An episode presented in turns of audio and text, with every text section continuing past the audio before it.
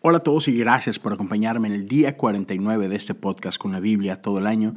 Mi nombre es Leo Lozano, pastor asociado aquí en Revive GMC en Pasadena, Texas.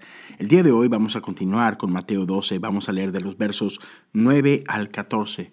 Yo estoy leyendo la nueva traducción viviente, pero tú me puedes acompañar con la traducción que tú prefieras, la que tengas por ahí contigo. Lo importante es día a día estar acá listos para profundizar eh, en la palabra de Dios, para preguntarle al Espíritu del Dios vivo, ¿qué tienes para mí este día? ¿Qué es lo que quieres revelarle a mi corazón? Entonces, vamos a leer juntos en, en este día.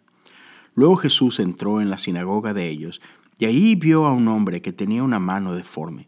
Los fariseos le preguntaron a Jesús, ¿permite la ley que una persona trabaje sanando en el día de descanso? Esperaban que él dijera que sí para poder levantar cargos en su contra. Él les respondió, si tuvieran una oveja y ésta cayera en un pozo de agua en el día de descanso, ¿no trabajarían para sacarla de ahí? Por supuesto que lo harían. ¿Y cuánto más valiosa es una persona que una oveja? Así es, la ley permite que una persona haga el bien en el día de descanso. Después le dijo al hombre, extiende la mano.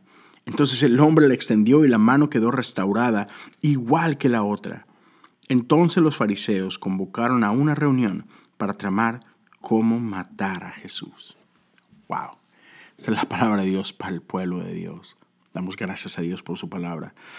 Uf, man. Híjole, por un lado me, no sé, no sé, pero me causa un poco de problema el cómo, es que a veces somos así. Estos hombres veían la necesidad, o sea, había un hombre delante de ellos con la mano deforme. Y lejos de tener compasión de él, y hemos hablado de compasión mucho por acá, lejos de, ¿sabes?, de, de, dolerse por su situación y de ver cómo pueden ser de bendición para su vida, simplemente lo quieren usar a él, quieren usar su situación para tenderle una trampa a Jesús. Y eso, creo que eso refleja una falta de amor enorme en sus corazones. Y es que ese es un problema. Cuando nos importa más ganar una discusión, cuando nos importa más tener la razón que la gente, hay algo muy mal ahí.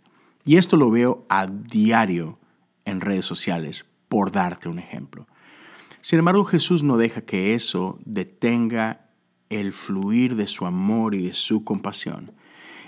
Y no importándole lo que ellos puedan pensar o de qué lo puedan acusar, Jesús les deja claro que, claro, si, si a ti te importara este hombre, tú también lo harías. ¿Y eso qué es lo que manifiesta? Que no te importa la vida de este hombre. Pero si un animal tuyo tuviera problemas, claro que corres a ayudarlo y este hombre es más valioso que cualquier animal. Y entonces Jesús no se detiene y lo invita a una vida en libertad, a una vida en restauración. Extiende tu mano, sé sano. Y me impresiona al final cómo, cómo puede ser que esto sea razón suficiente en sus cabezas para decidir matar a Jesús. Hmm. Wow, duro, ¿no? Pero bueno, gracias por acompañarme el día de hoy. Espero que, que tengas un bendecido día y que puedas pasar un tiempo meditando en esa palabra y pidiéndole al Espíritu del Dios vivo que hable a tu vida el día de hoy. Cuídate mucho, Dios te bendiga y nos escuchamos el día de mañana.